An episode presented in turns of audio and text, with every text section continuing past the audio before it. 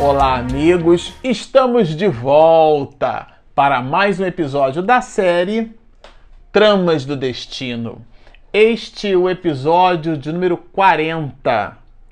Bom, para você que está nos acompanhando no canal, nós estamos estudando o capítulo de número 18 dessa obra sensacional de Manuel Filomeno de Miranda e estamos aqui acompanhando as reflexões que Miranda produz nesse capítulo a respeito da postura e do comportamento de Lisandra, a filha de Dona Artemis que agora recebia a notícia feliz de que havia então se desvencilhado da ranceníase, muito embora o seu quadro de demência, a sua situação, né, a sua patologia psiquiátrica estava, na verdade, evoluindo e oscilava a jovem mulher Lisandra entre esse quadro de convulsão e de demência e momentos de lucidez. E esse, nesses instantes de lucidez, um, num desses, né, travou-se aqui um diálogo que Miranda colocou no capítulo que vale a pena a gente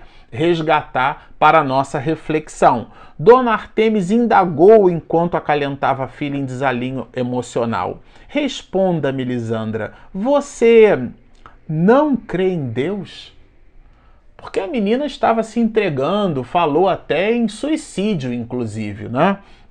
E a interrogação que a mãe fazia para a filha, que era uma, uma pergunta que vinha da alma, é, era feita de uma forma muito doída, né? E a menina responde que não sabe. Não sei, para ser sincera, respondeu angustiada. Eu tenho medo dele, ou seja, medo de Deus. Então é aquele Deus com ira, né? aquela visão que a, que a gente acaba construindo da divindade. É por isso que a existência de Deus corresponde a um dos atributos basilares da codificação, porque o Deus é, que nós espiritistas acreditamos é um Deus cósmico, é um Deus transcendental, não é um Deus de uma tribo, de um povo, de uma seita, um Deus de Israel. Ali existe um, todo um simbolismo, né? E, e, são questões, inclusive, que a abstração feita ao seu próprio simbolismo trouxeram e continuam trazendo é, muitas angústias, guerras, combates e dissensões entre nós, as criaturas humanas, por pontos de vista, porque pensamos diferente uns dos outros. O Deus é o mesmo, mas a minha forma de enxergar, de ver, de perceber Deus, como é muito minha, muito exclusiva, isso remete às questões de intolerância, inclusive. Nós não conseguimos lidar com as diferenças, com aqueles que pensam diferente de nós. Então, se a pessoa se nos apresenta já com uma tatuagem, a gente já acha que aquela pessoa, nós rotulamos manipulamos as criaturas, né? Criamos formas de trabalho. Vocês vejam até a expressão em, em, filosofia da educação, a gente estuda muito isso, né? Ah, qual é a sua formação? Que vem de formato, de forma. Então nós recebemos uma forma. Imagine um pudim, né? Um, uma forma de bolo. Todos os bolos saem com a forma da forma. Então é todo mundo com aquele mesmo pensamento, aquela monoideia aquele processo monolítico. Se você olhar no, no, no, dicionário, pesquisar no Google, né? Um monolito é um bloco de pedra único. Então é aquele pensamento único, unilateral, é aquele pensamento que não é flexível, é aquela monoideia. Que inclusive em alguns muitos espíritas esse atributo se apresenta, porque isso é da criatura humana não é exclusividade de uma religião, é, é uma manifestação do homem, do ser, do antropóide que somos, tá certo? E entre nós, os espiritistas, a gente às vezes constrói uma ideia colocando tudo na conta da reencarnação. Se teve uma doença, porque na outra, se teve uma dificuldade, porque na outra. E o Evangelho, segundo o Espiritismo, é muito claro causas anteriores e causas atuais das aflições, mostrando Allan Kardec especificamente que muitas das nossas dificuldades são, não são o resultado do ontem, daquilo que fizemos ontem, mas sim da nossa imprevidência do hoje. Portanto, esse movimento é, de inflexibilidade em relação ao pensamento dos outros acabou construindo em nós ao longo dos anos, né, dos séculos e dos milênios cada um emprestou para si uma visão de Deus. E alguns, muitos de nós, acreditamos que Deus pune, que Deus tem raiva, a ira de Deus. Então é aquela visão antropomórfica, ou seja, de forma humana que é uma forma, os filósofos antigos é, é, trabalham muito esse conceito, né? Se, se nós, é, se os deuses fossem como animais, como fosse uma vaca, nós seríamos também bovinos, porque estaríamos ligando-nos a essa imagem e semelhança, como está no livro de Gênesis. Mas ela é uma imagem antropomórfica, ou seja, sem forma humana porque Deus não tem dente, não tem olho, não tem boca. Nós somos imortais, somos imateriais.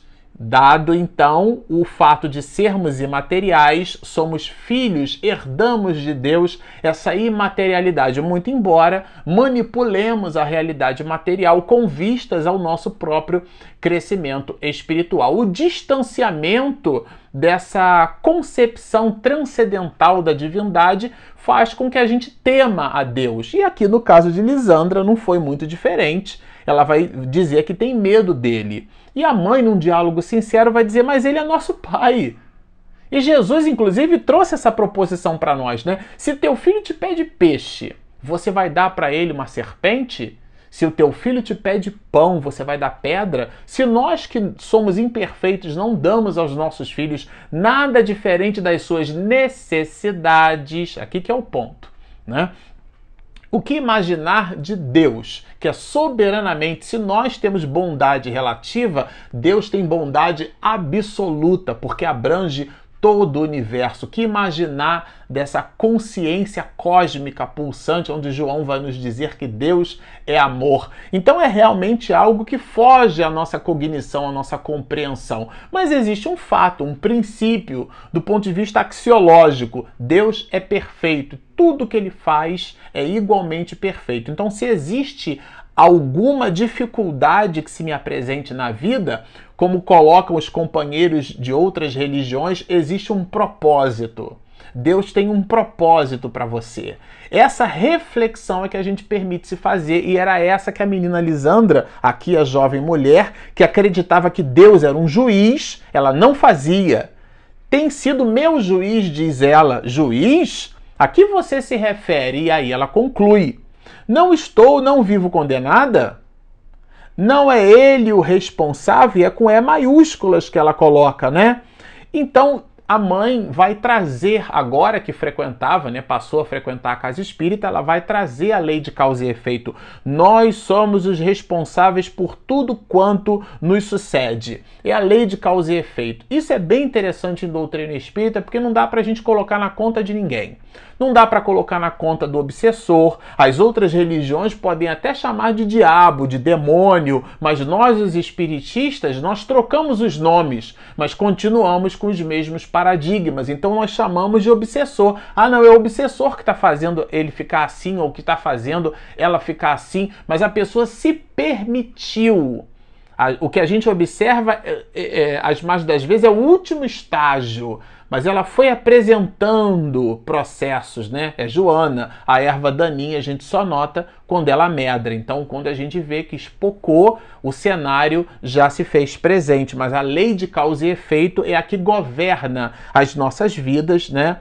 E aqui existe um diálogo franco e sincero, que no, no coloquial a gente faz. Quando nós passamos por uma dificuldade, alguém conversa com a gente e quer nos esclarecer ou quer nos doutrinar, a gente diz assim: ah, mas você está falando isso porque não é com você, porque não aconteceu contigo. E a menina produz a mesma reação: olha, para a senhora é simples, não é a senhora quem carrega a lepra ou a loucura, e depois ela então ela pede perdão, porque quando ela vê, ela fala, né, estava muito provavelmente, inclusive, sob o influxo, na, na presença, né, na companhia de outros espíritos, então ela tira de dentro aquela revolta e depois percebe que estava falando com a própria mãe que cuida, que abençoa, que, que dá carinho, que dá cuidado. Então ela realmente dá-se conta da dureza do, da sua própria colocação, mas era um pensamento genuíno, genuíno da, de Lisandra, né? Eu compreendo sim a. Túmida de dor, aqui a mãe, né? Falaremos depois, descanse. e a menina então ela vai é, descansar e a mulher carrega essa dor no coração de ver a condição da sua própria filha negando a vida, negando o amor, negando a divindade. É realmente um quadro assim muito difícil, né? É, considerando agora que Lisandra é, não estava mais com Hanseníase, é, tudo indicava que ela poderia ir para a casa espírita, né? Então, mas ela se esquivava. Realmente ela, ela se cristalizou nela mesma. Então Miranda vai anotar assim: esquivava-se de qualquer conversação, tornou-se agressiva, investiu contra Cândido, que era o enfermeiro que ia lá dar passe nela, tomava conta, dava carinho. Tornou-se fácil presa do inimigo invisível que a subjugava. Por quê? Porque ela, vamos dizer assim, ela entregou as pontas psiquicamente falando, né? Então ela se deixou levar pelo influxo obsessivo. É isso mesmo, eu acho que eu não, a minha vida está muito ruim, né? E aqui de novo é uma reflexão para todos nós. E aí, utilizando-se da sua debilidade de caráter, Miranda coloca essa condição de Lisandra como uma, uma debilidade de caráter, uma ausência de movimento intrépido, né, que a gente chama aqui de estoicismo, aquela força interior para poder passar pela dificuldade, ainda que com dor, tá certo? Em reagir-lhe à ação perniciosa dominadora, porque realmente era uma movimentação coercitiva por parte do, do, do, do espírito, do obsessor. E a, essa jovem mulher podia passar por essa situação muito bem. Vejamos que aqui é bem interessante a colocação de, de Miranda, que a gente vai ler agora, porque olhando um quadro de, desse, a gente podia pensar assim: nossa, mas essa pessoa, depois que passar por isso, vai se libertar, né? Mas ele produz o seguinte apontamento: Lisandra, que poderia ter se beneficiado enormemente do resgate pela dor, adquirindo expressivas conquistas, não reagira como era de se desejar. Ou seja, a dificuldade não estava surtindo todo o efeito espiritual que deveria surtir. Bom, se nós é, estudamos esse capítulo e Miranda vai apresentar. Vocês lembram do episódio passado que eu falei dos dois lados da moeda? Bom, se existe o lado das alegrias, ele vai apresentar agora o que acontece no domingo imediato. Quando os familiares se reuniam aguardando o enfermeiro e Dona Clarice para as leituras e orações em grupo, porque eles faziam uma espécie de culto do evangelho no lar, a, a dona Artemis sentiu falta de Lisandra, né? Foi até o quarto e, na verdade, movimentou, porque encontrou a, a a, a, Lisandra deitada e fazendo ali um jogo de corpo, percebe na verdade que ela tentara contra a própria vida, é, seccionando as artérias do, nos pulsos. E a mãe realmente fica numa situação muito difícil, é um corre-corre. O ponto alto disso é que no instante que todo esse cenário se dá, é exatamente o momento em que Cândido aparece. O enfermeiro Cândido, que ela passou a detestar, chega na casa. E ele chega, né? Miranda vai dizer que é um veículo de aluguel, provavelmente um táxi. É, e, e, no mesmo táxi em que ele chega, toda aquela correria, o, o, o jovem Gilberto aborda Cândido, e o, o, o resumo da ópera é que Cândido e Gilberto levam Lisandra correndo para um hospital. Ele percebe, ele é enfermeiro, né? Ele dá-se conta ali que realmente era uma situação muito grave e, e carrega a menina nos braços, leva a menina para o hospital e fica a família toda lá, é, realmente numa situação muito difícil. A esposa de Cândido fica com Dona Artemis, com Ermelinda, e, e, e elas aproveitam aquele momento de expectação, né? O que será que aconteceu com, a, com essa jovem mulher, né? É, nesse instante de expectação, elas aproveitam para fazer, para ficar em oração, né? E eles então é, voltam depois de um tempo, eles voltam e o enfermeiro Cândido dá uma notícia muito muito satisfatória, né? ele vai dizer assim: graças a Deus, informou o jovial enfermeiro, sua vida está salvo.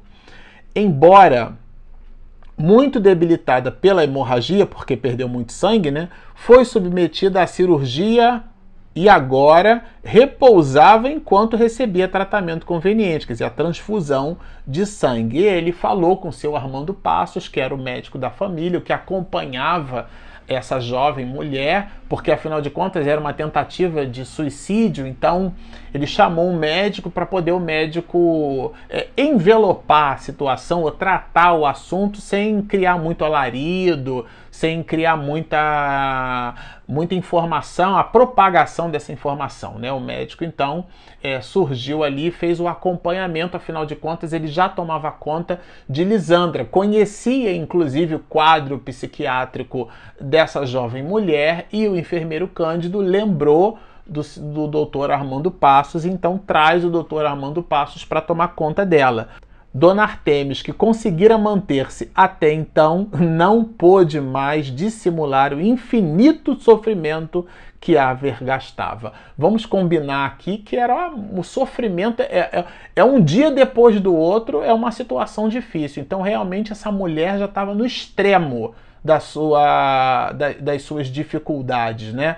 Agora, não bastasse a filha ter tido Hanseníase, o marido também é afastado é, terminantemente, ela com um quadro de demência e uma situação psiquiátrica muito grave, ainda corta os pulsos e vai para o hospital com tentativa de suicídio, faz uma cirurgia, quer dizer, uma situação muito difícil. A gente fica imaginando. Eu até convido a você que faça a releitura desse capítulo e faça uma reflexão em cima desse cenário que eu gosto sempre de lembrar. Não é um trabalho literário de ficção. Aqui Miranda é um escritor fabuloso, certamente reúne muito bem o verbo, as palavras, tem um, uma, um português maravilhoso, mas aqui não é um, um tratado de literatura é, pura e simplesmente. Isso aqui é um manancial de vida. Então ele traz uma informação de algo que aconteceu de forma efetiva, é vero, verdadeiro, coloca em num formato de história romance, mas o objeto das nossas atenções não é no personagem, é naquilo que nós deveremos refletir em cima da atitude desse mesmo personagem. No meu lugar, né? Eu, no lugar de Lisandra, faria o quê? Eu, no lugar de Dona Artemis, como é que eu me comportaria? Eu tenho uma irmã ou um irmão que eu não gosto muito, no lugar de Gilberto.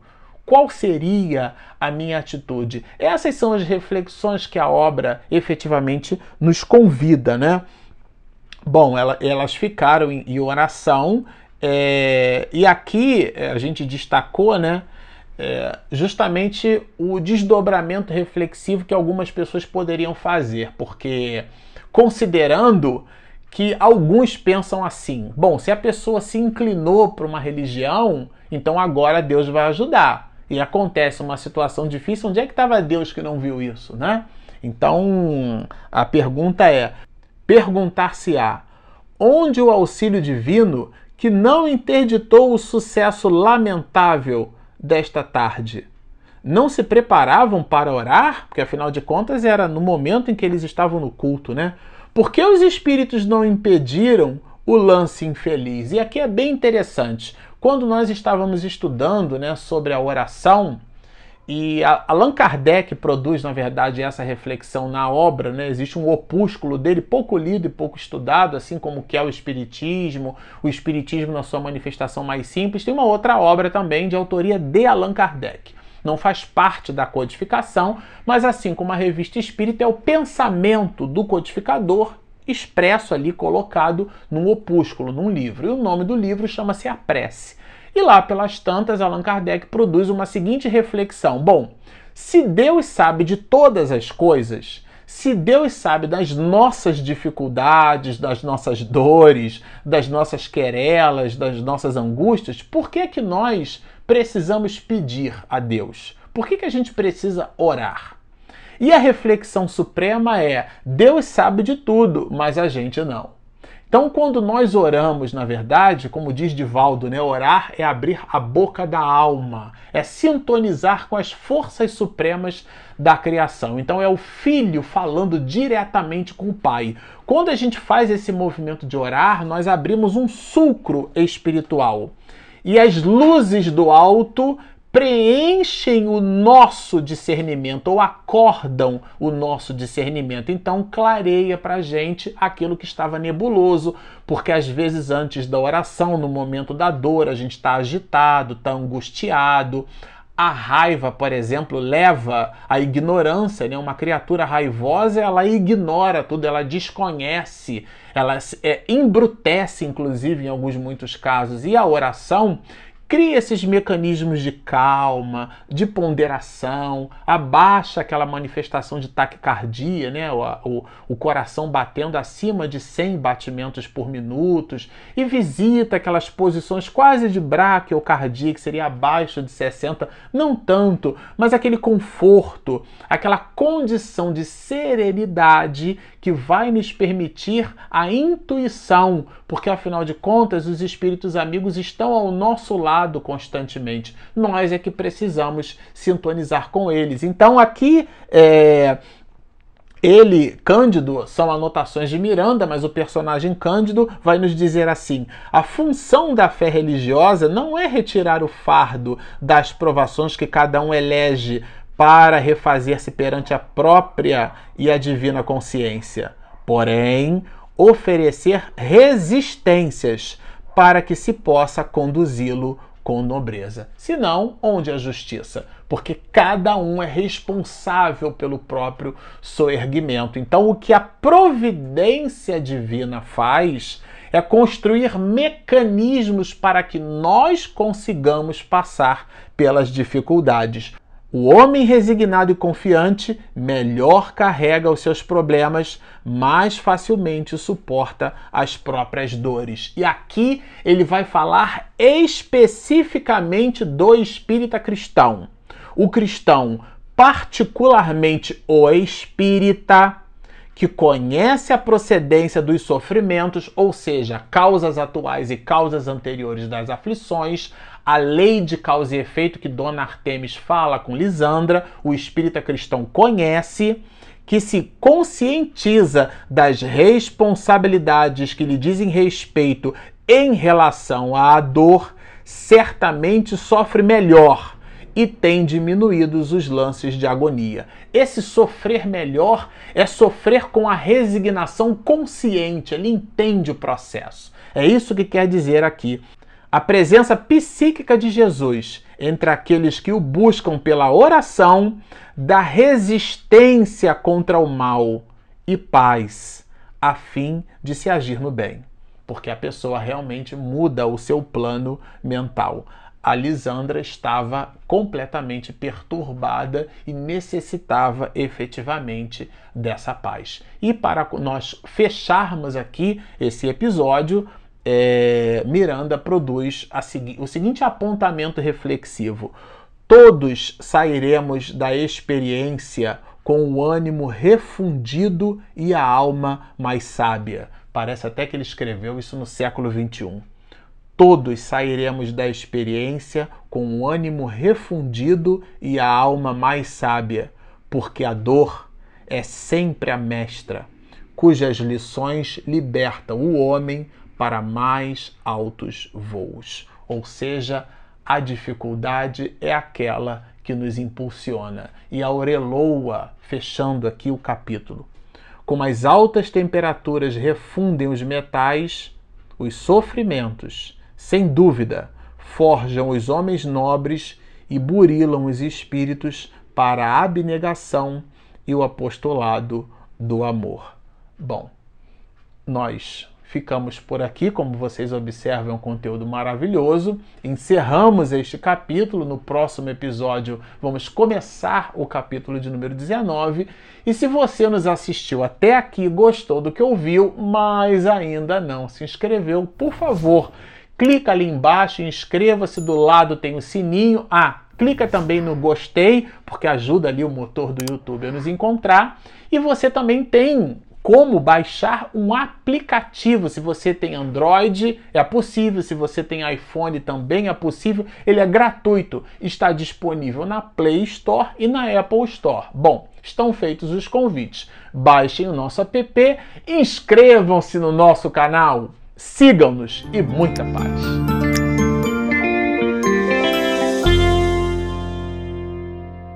Olá, amigos. Ah, não, peraí. Deixa eu botar aqui, ó. Ah, é, arriou a bateria. Dona Artemis que conseguiria, conseguia, né? Eu vou ler de novo, Regina. O sucesso lamentável desta tarde não se precipita. O homem resignado, diz-nos nas anotações de Miranda, e confiante, melhor, o homem resignado e paz, a fim de agir. Nossa.